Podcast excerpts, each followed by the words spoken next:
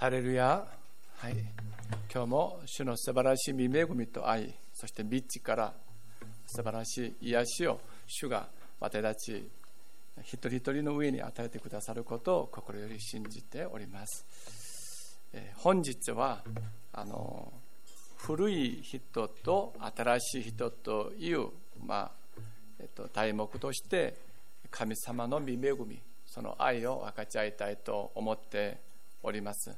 特にあの17節から24節までのことを中心として共に分かち合いたいと思います。早速17節に入りたいと思いますけれどもですから私は言います。主にあって厳かに進めます。あなた方はもはや異邦人が虚しい心で歩んでいるように歩んではなりませんと書かれています。この17節には違法人のように歩んではいけませんと話しています。そしてあの違法人、まあ、これは違法人というんですけれどもあの、まあ、イエス様を信じていない、まあ、と人々で一般の世の人々で言っても、まあ、いいと思います、まあ、そのように考えてもよろしいです。異邦人の特徴について18節からあの、まあ、19節に至ってあの3つを挙げています。18節に行きたいと思います。彼らは実世において暗くなり彼らのうちにある無知と堅くなな心のゆえに神の命から遠く離れています。この18節には2つを挙げています。一つ目は彼らは知性において暗くなり彼らのうちにある物質というのはこれはあの霊的物質のことを話しています。霊的に無知であることです。そして2番目としてはあのかくなな心のゆえに神の命から遠く離れています。ということでありますけれどもこれは霊的に死んでいること霊的な死というんでしょうか。そのようなことであります。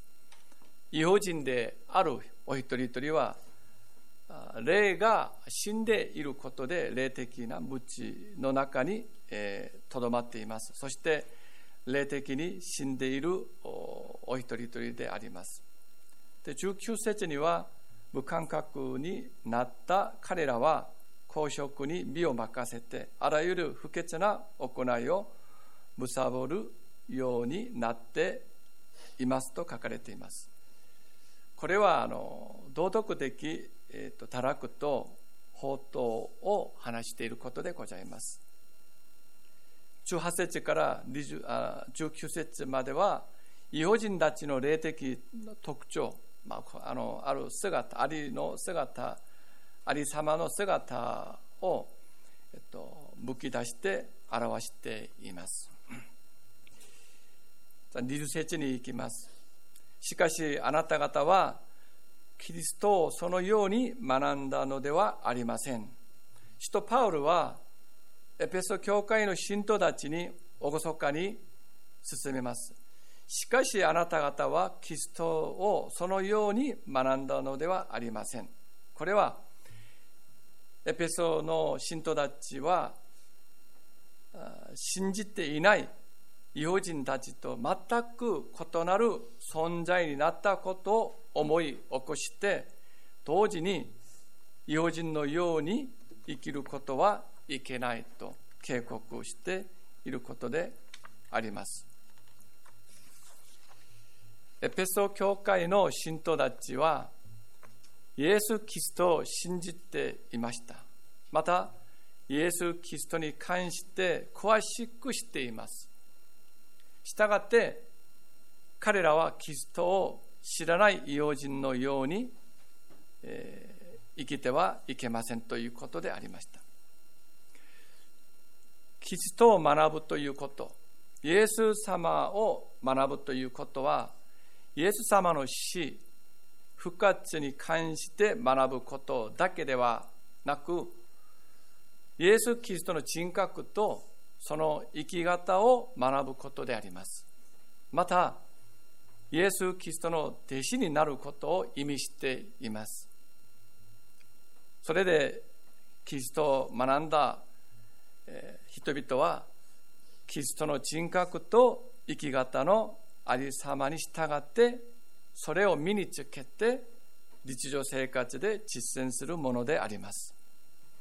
21節に行きますとただし本当にあなた方がキリストについて聞きキリストにあって教えられているとすればです。真理はイエスにあるのですからと書かれています。21節で人は再びエペソ教会の信徒たちにイエス・キリストにあって教えられた事実をその真理を思い起こさせています、まあ、この教えですけれどもこの教えの内容が22節から24節に書かれています。ここで今日の説教題ですけど説教の題目ですけども古い人と新しい人が出てきます。じゃあ22節に行きましょうか。その教えとは、この教え教えが22節から24節に書かれています。あなた方の以前の生活について言えば、人を欺く情欲によって腐敗していく古い人をあなた方は脱ぎ捨てることですよね。ここで古い人ということが出てきますよね。古い人は人を欺く情欲によって腐敗していく人を話しているんですよね。ここで人を欺く情欲はどのような情欲を話しているんでしょうか？情欲。人を欺く情欲。えー、この世の人々はこのように思っているんですよね。まあ、ほぼ、ほぼこのように思っています。お金が多ければ幸いですと。健康であれば喜びがあふれると。成績が良ければ未来が明るいと。博士学位を取れば人生は成功すると。この、まあ、仕事、働きが成功すれば、私は人々に認められると。まあ、それで人々に認められるために、人の何倍も努力します。特に、まあ、男性はそうです。人に認められるために、本当に努力を尽くします。そして、その実績を残すために目標を達成するために一生懸命です。努力します。努力すれば私たちの人生は悔いがないように思っているんですよね。まあ思ってしまいます。まあこれは非常に残念ですけれども努力しても私たちの生涯には悔いがありますかないですか？努力しても悔いはあります。自分の野望のために自分の出世のためにそして人々に認められるために努力は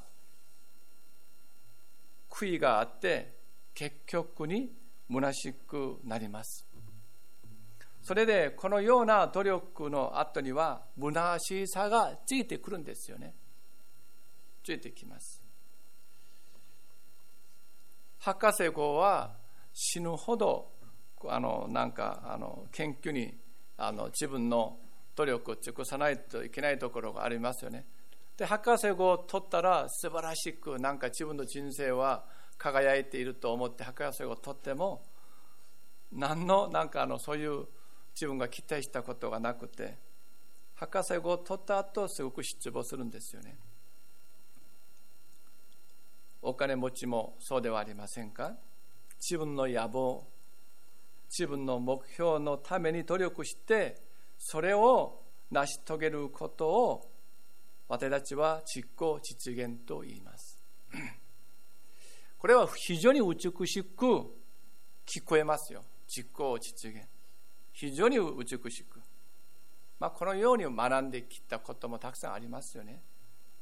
けれども最後には虚しくなって大きな大きな失望に陥ります。陥ります。努力しても幸せにはなりません。まあ、皆さんは人をどのように評価していますか？人。人が行った実績で、学歴で、成績で、儲けたお金、受けた賞で人を評価しますか？努力の結果によって人はある意味で評価されます。それで実績があれば立派な人。実績が、あの成績が良ければ素晴らしい学生。儲けたお金が多ければ成功した人と言います。しかし、目に見える実績がなかったなら、成績が良くなかったなら、貧乏であれば失敗した人生となりますか？失敗した人生となりますか？このような考え方が古い人と言います。ですから古い人は成功するために、認められるために、成果を上げるために命がけです。このようなことを人を欺く情欲であると聖書は話しています。その結果、腐ってしまいます。このような生き方を古い人と言います。このような古い人であったそして異邦人であるエペソの人々がイエス・キリストを信じました。それで新しい人となりました。しかしながら新しくなったエペソの信徒たちがまだ古い人のような生き方を続けることはいけないことでしょう。それで使徒パウルは古い人をあなた方が脱ぎ捨てることを進めています。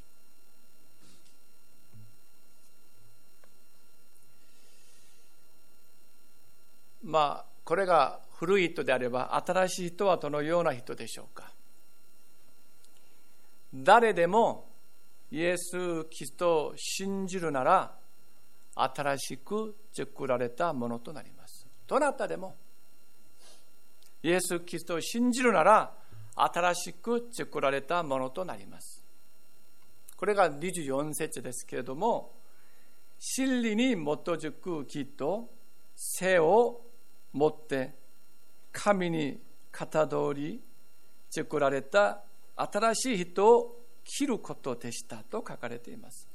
真理に基づく木と背を持って神に型通り作られた新しい人と話しているんです。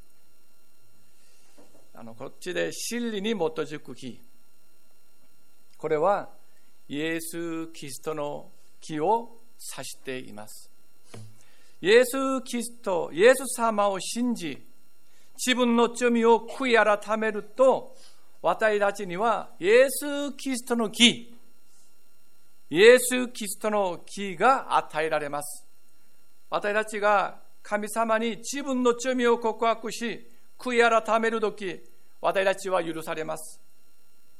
それで許された私たちを基人と言いますけども、基人というのは基人。過去の、過去に犯した罪、現在の罪、未来の罪、すべてが許された、一切罪を犯したことがない、真っ白ですよね。の人そのものを指しています。欠けたどころが一切ない完全な人を基準というんですいつ基準となりますでしょうか私たちの罪を悔い改めてイエス様を信じるときに過去の罪現在の罪未来のすべての罪が許されて基準となります。これが聖書の福音真理であります。私はそれを信じているんです。イエス・キリストが私たちの罪の代わりに十字架につけられて死なれました。それで私たちは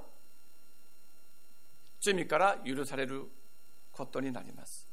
それで24節に書かれています。真理に基づく木というのはイエス・キリストの木を話しています。神様が私たちを見るときにイエス・キリストの木をいただきましたので罪がないと認めてくださいます。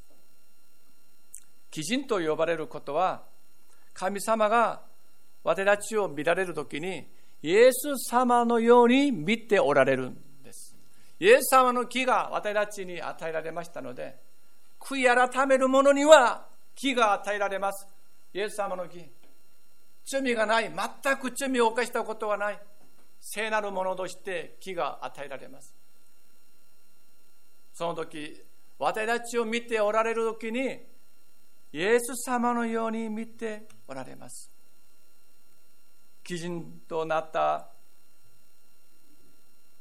私たちであります。罪がないと認めてくださいます。基準となったことはこれ以上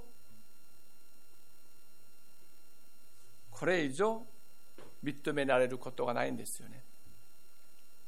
最高の認めではありませんか。これ以上成功したことがないんです。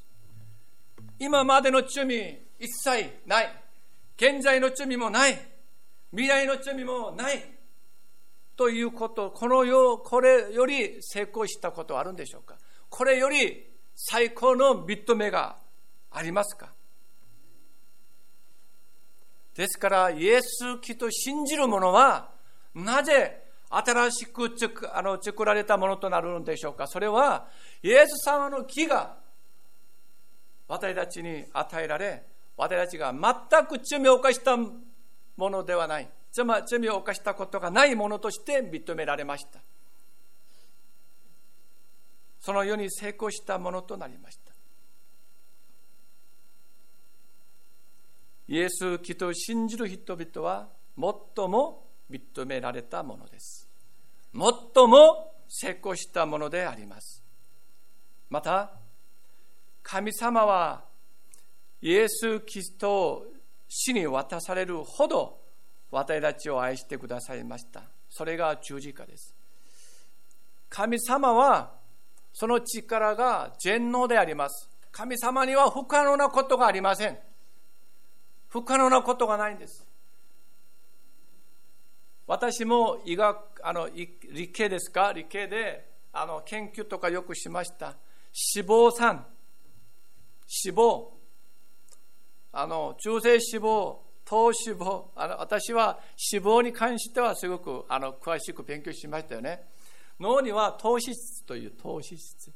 この体にはあの、えっと、特にあのこのえっと、お腹には腹内脂肪ということをあの私は海部ですかあのとあの豊富ってあのヤギですよねよくあの見ることもありましたけども脂肪はあっちこっちたくさんあるんですよね腹内脂肪と感情にも脂肪が結構ありますけれども脂肪酸組織は全然違いますよね中性脂肪とあの脂肪には3つあります中性脂肪リあの脂質は3つがあります。中性脂質、リン脂質、糖脂質。リン脂質は筋肉にあります。100g あたりに 200mg。今まで覚えていますよね。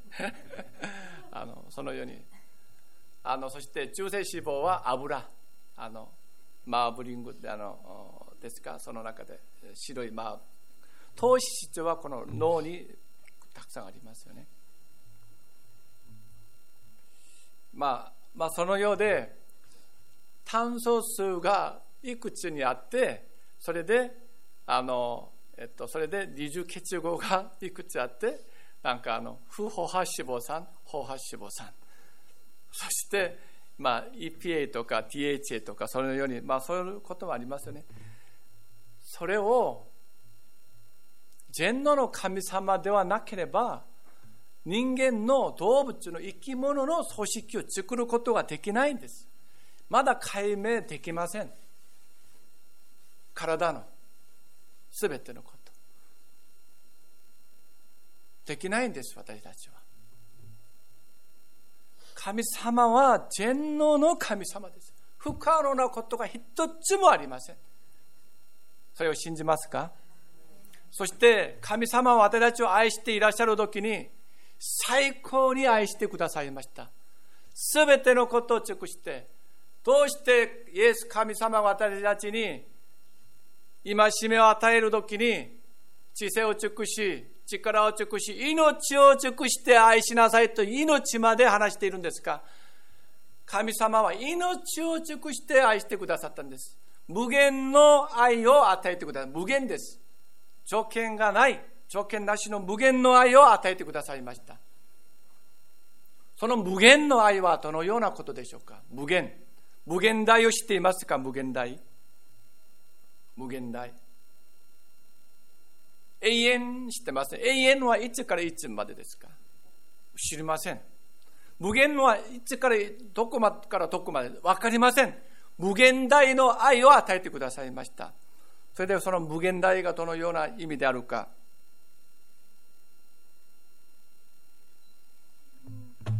無限大です。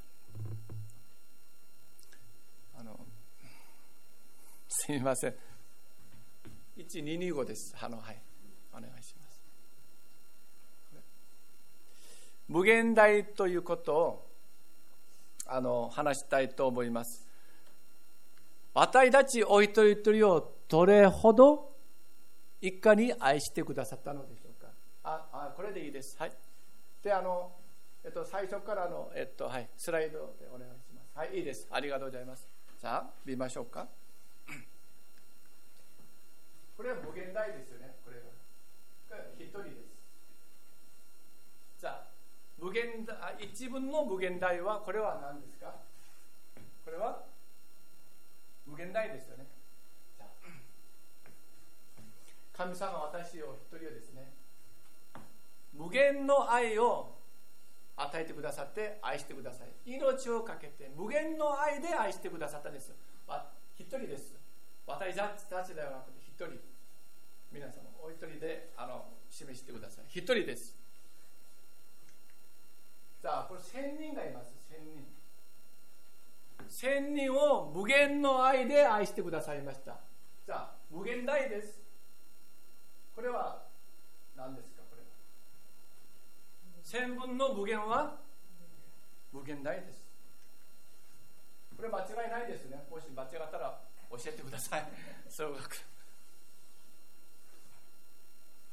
日本のあのクリスチャンの人口はあの、まあ、カトリック入れて、まあ、どれぐらいかわからないですけども。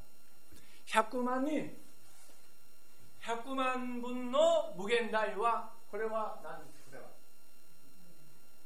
無限大です。じゃ無限大じゃないですよね。これ。100万ですので。100万分の無限大は無限大じゃないじゃないですか？けどこれは無限大です100万人に与えてくださった愛も無限大の愛です。一人一人ですよ。一人で与えてくださった愛も無限大であります。100万人に与えてくださった一人一人に与えてくださったんですねこれは。これも無限大です。今73億以上ですよね。数えたことないんです。申し訳ありませんがこの地球の人類です。現在です。2010 2020年です。73億分の無限はいくらですか？これこれ無限ということは難しいんじゃないですか73億になってもこれは無限です73億のお一人一人に与えてくださる愛は無限です。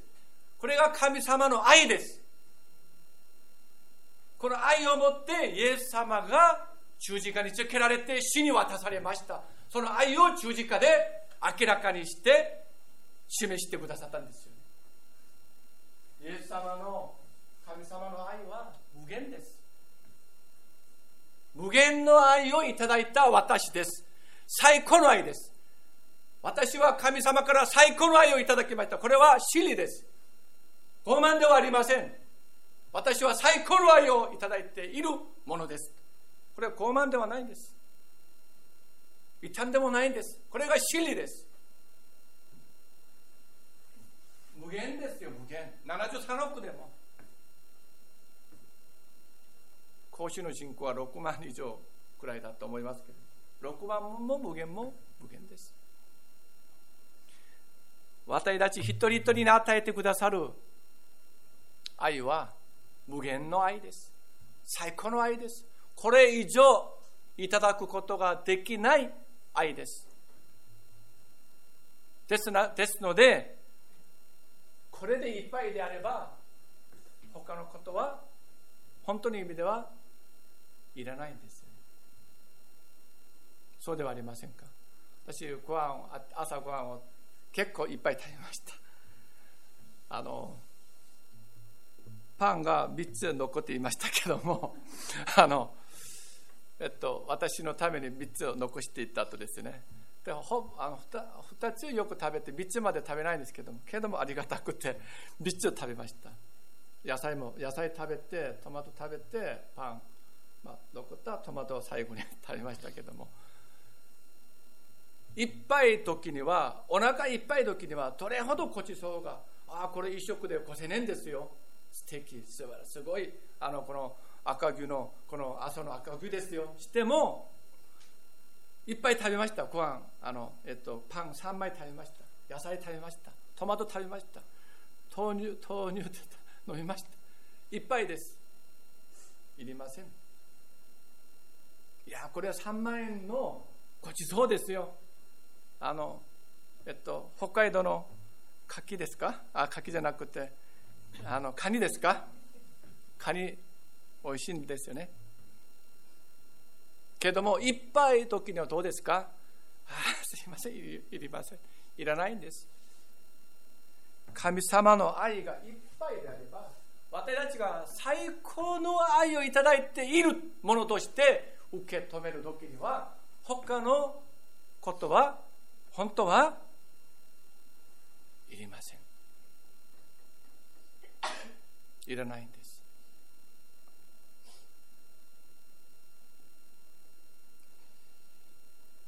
私たちがイエス様を信じることは基人になったことは神様があなた方を私たちを基人として認めること。罪を一回も犯したことがないものとして認めてくださいます。これより成功したものがあるんでしょうか？この世で。ないんです。これより愛されたものがこの世にいらっしゃるんですか？いらっしゃればあの私に連れてきてください。交通費全部足してあの昼ご飯だいぶ足します。いらっしゃらないんです。いません。最高の愛をいただいた私たちです。最高の認めをいただいた私たちです。最高に成功した私たちです。これが新しい人です。最高です。無限です。100億でも無限です。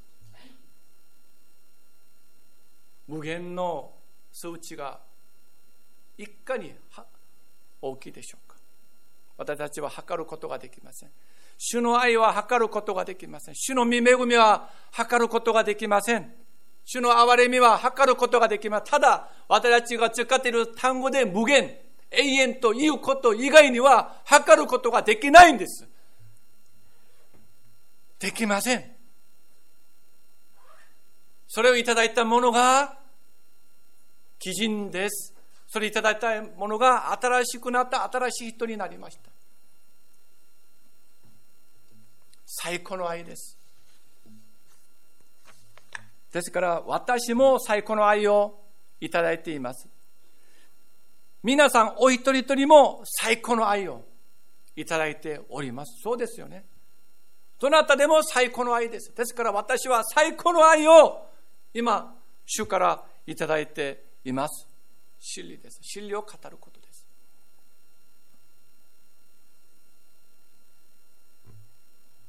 基準というのはこれを消しましょう、はい、罪がない完全のものを認められたあ罪がない完全のものとして認められた人です。そして神様が私たちを見ておられる時イエス・キリストのように見ておられるのでこれ以上認められることがありません。基準は成功したものです。基準は愛されているものです。基準は完全に認められているものです。これが新しい人です。イエス様を信じる者は新しくなったものです。成功した人です。無条件の愛をいただいているものです。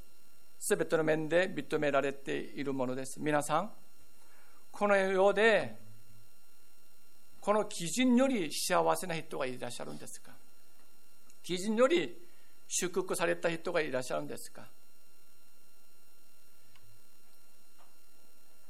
記事になった私が、私たちが、私たちです。成績が良くないことで認められないことがあるのでしょうか？成績と関係なく基準ということですでに認められています。基準になった人が実績があんまりないことで愛されないことがありますでしょうか?違います?そうではありません基準になった人が学歴がないことで失敗した人生と思うことができるんでしょうか?記事になった人がお金をあんまり儲けませんでした。貧乏です。それであなたは失敗した人生ということができるのでしょうか？そうではありません。すでに認められて、すでに愛されて、すでに私たちは成功したものでございます。記事になった人が学歴がないことで失敗したと思い思わないんですよね基準はすでに神様から認められ愛され成功した人ですこれ以上はありません記事になったものは全ての面で認められます。愛されます。成功したものです。ですからこの世で認められたくてこの世で愛されたくてこの世で成功するために努力するんですか？しないんですか？自分が基準であることを知って信じるならば。どうですか？するんですか？しないんですか？しないんです。認められたくて努力しません。愛されたくて努力しません。世で成功するために努力しないんです。皆さんまだこの世で認められたくてこの世で愛されたくてこの世で成功するために努力していますか？まだ古い人が残っています。ですから基準という身分として私たちは毎日歩まなければなりません新しい人は基準としての生き方を守る人です基準として生き方をより詳しく他の言葉で言い返す変えるとどのようなどのように語ることができますでしょうかあのより明確生活の中で基準としての生き方新しい人としての生き方それはあの今日の聖書の4章1節に書かれていると私は思っております4章1節が答えではないんでしょうかお読みいたします。さて、主にある主人の私はあなた方に進めます。あなた方は召されたその召しにふさわしく歩みなさい。新しい人が基準です。新しい人は召されたその召しにふさわしく歩むものです。これがこの世の人々と区別された聖なる生き方であります。召された召しにふさわしく歩むことです。これが聖なる生き方でございます。召されたその召しにふさわしく歩むことはどのようなことでしょうか？私はあの、えー、この私においてですね召しはあの牧師という召しです。で私は牧師という召しだけを思って今まであの、まあ、これが私に与えられて与えられた唯一の名詞だと思っていました。しかしそれはまあ錯覚だったんですね。ある意味では霊的無知の私でした。私はこれだけではなくてもう二つの名詞が私に与えられたこと、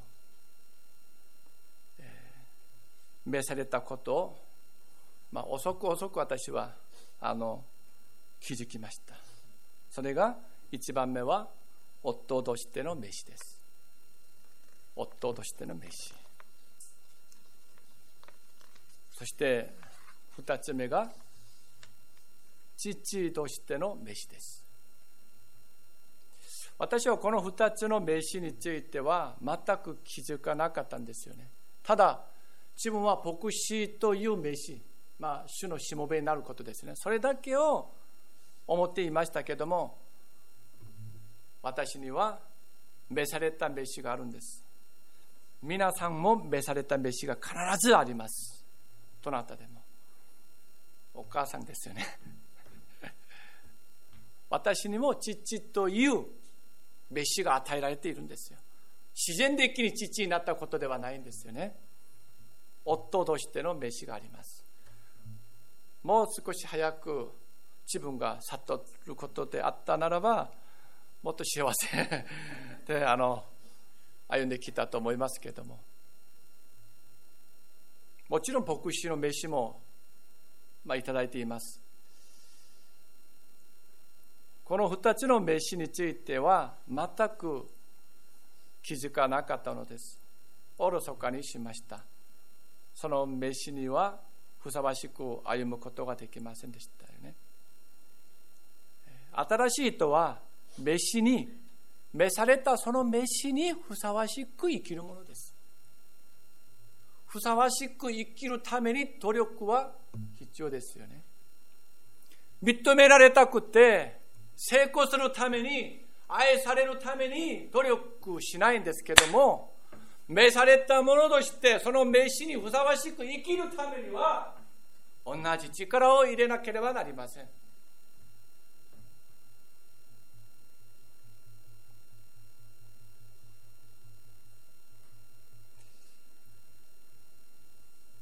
どなたでも私たちはこの生涯の最後の日が来ます。私が早めに来るかもしれません。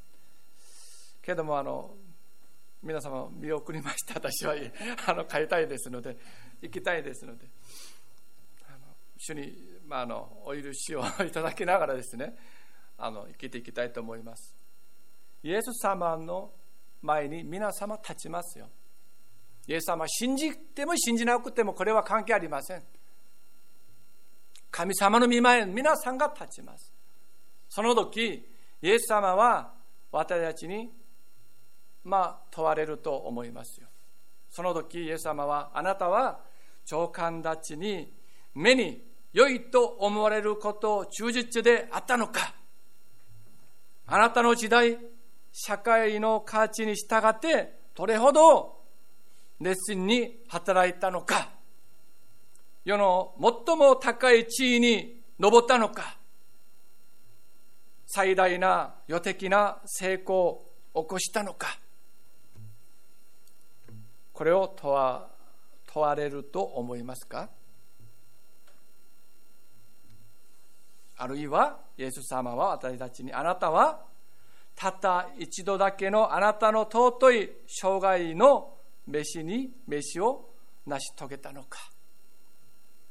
神様の御心通りに行ったのか？あなたを創造した目的を遂げながら生きたのか？神様が創造されたすべてを愛しながら生きたのか。どっちを問われると思いますか？お金どれぐらい儲けたのか。学位は何と何何個取ったのか。車は高級車何台買ったのか。それではないんです。私たちが今求めているのは何ですか？この世で認められることですか？人々に愛されることですか？成功することですか？これが古い人の姿です。私たちはもちろん努力します。もちろん力を尽くします。けども方向が全然違います。自分に与えられた召されたその召し成し遂げるために。妻であれば夫を愛するために。夫であれば妻を愛するために。家族を支える愛するために。そして神様が創造されたすべてを愛しながら生きたのか。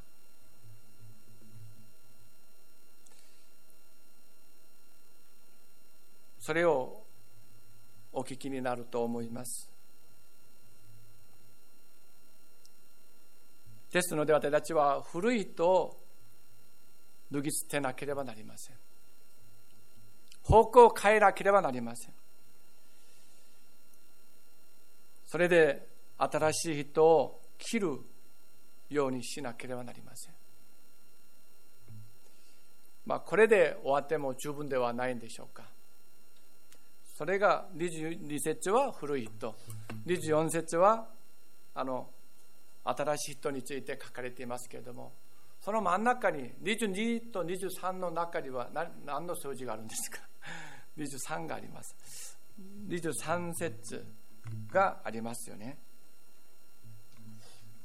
あの真ん中に入っているんです。23節はなぜこのように入っているのでしょうか？23節によって私たちが本当に古い人から新しい人になったことを明確にするために新しい人がどのようなものであるかを毎日悟るようにするためにそしてこれ以上人々に愛されるために人々に認められるためにこの世で成功するために無駄な努力をしないために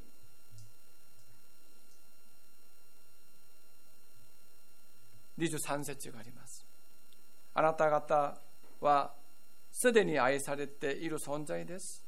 あなた方はすでに認めれ認められているものです。あなた方は最も成功したものであることを忘れないように、覚えるように、信じるようにために23節があるのです。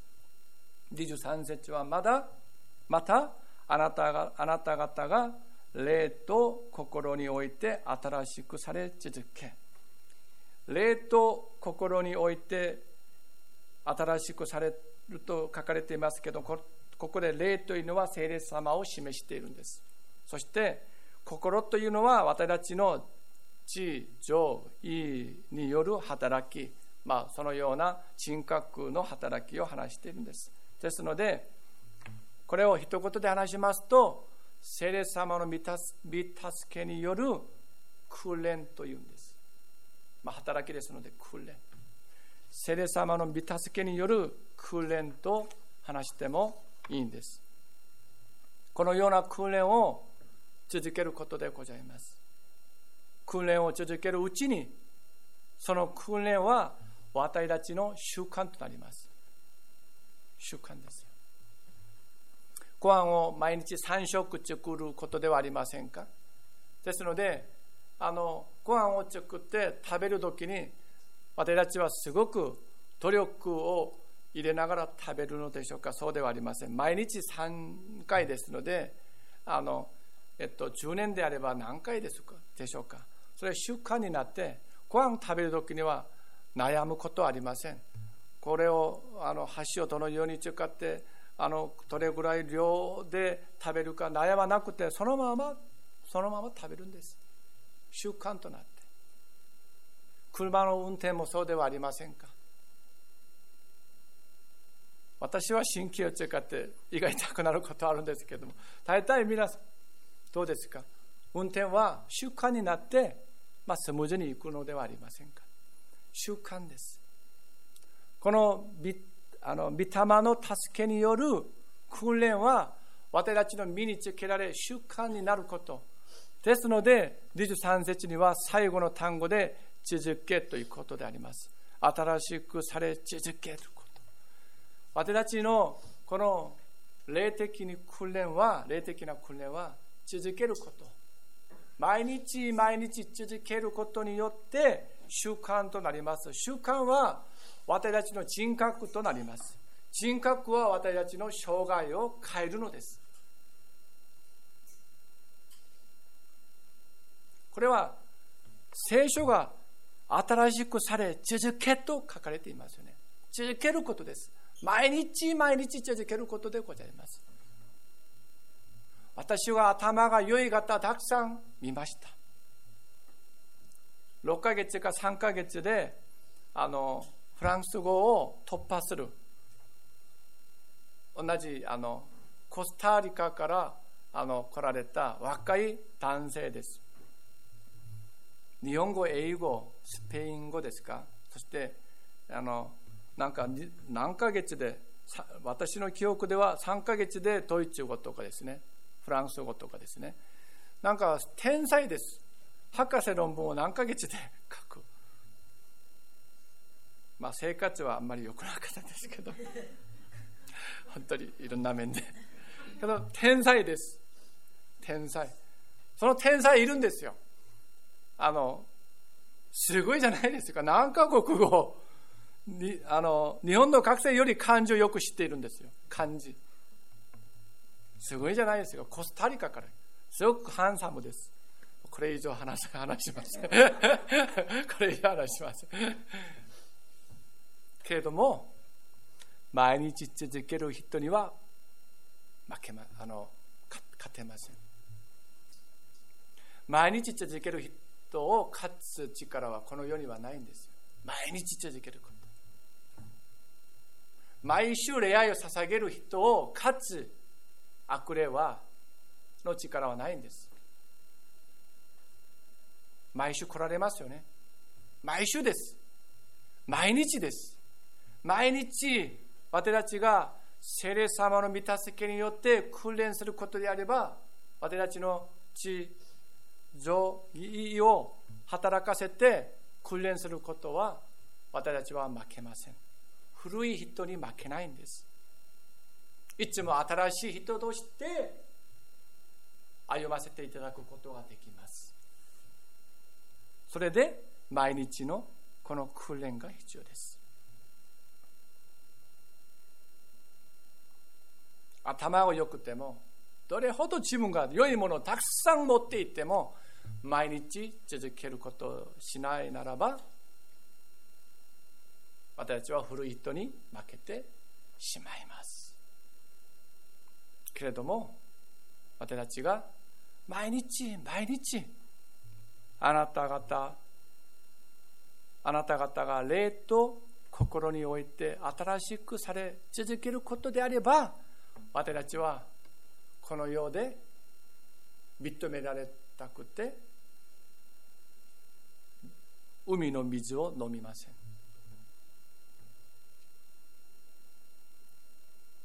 永遠の命に至る水を飲むことは毎日飲むことは私たちが御霊の助けによって訓練することであります。イエス様の身元に行けば永遠に乾くことのない水を飲むことができます。けれども私がこの訓練をおろそかにするときにはこのようで飲んでも飲んでも乾く水を飲むようになるんです。人々に認められますよね。そしたらもう認められたいんです。経験がありますから。もう認められたいんです。愛されますよね。もう愛されたいんです。もう愛されたいんです。成功しましたよね。もう他のこと成功したいんです。けれどもこれ以上成功したものがないんです。私皆さんお一人一人。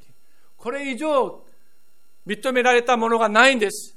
私皆さんお一人一人。これ以上愛されたものもないんです。ですから私たちの出発地はどうですか？愛されたものとして出発します。認められたものとして出発します。成功したもので出発します。ですから私たちはごちそうが来ても今いっぱいですからいらないんです。これが私たちの普通の言葉遣いではありませんか？満たされています私それを毎日覚えさせる。それ毎日それが覚えるように確認するようにするためには御霊の御助けによって私たちが訓練の働きですか。それをしなければなりません。具体的にそれを教会から皆様に提示しているんです。毎日されること。それを行っていけば私たちは新しい人として歩むことができます。できます。その召されたその召しにふさわしく生きるものとなります。イエス様の見舞いに立つ時にあなたはあなたに召されたその召しにふさわしく歩みましたか？その時に私たちはイエス様の見舞いで主よそのように歩みました。歩むために力を尽くしました。努力しました。涙を流しながら主の見舞いにそのように告白したい。私たちだではありませんか。そのような素晴らしい見恵みがこの1週間の上にありますように祝福いたします。お祈りいたします。愛する天皇と様感謝します。私たちは新しくなったものでございます。その身分として召されたその召しにふさわしく生きることができますようにお一人一人を祝福してください。イエス様の皆を通してお祈りいたします。アーメン。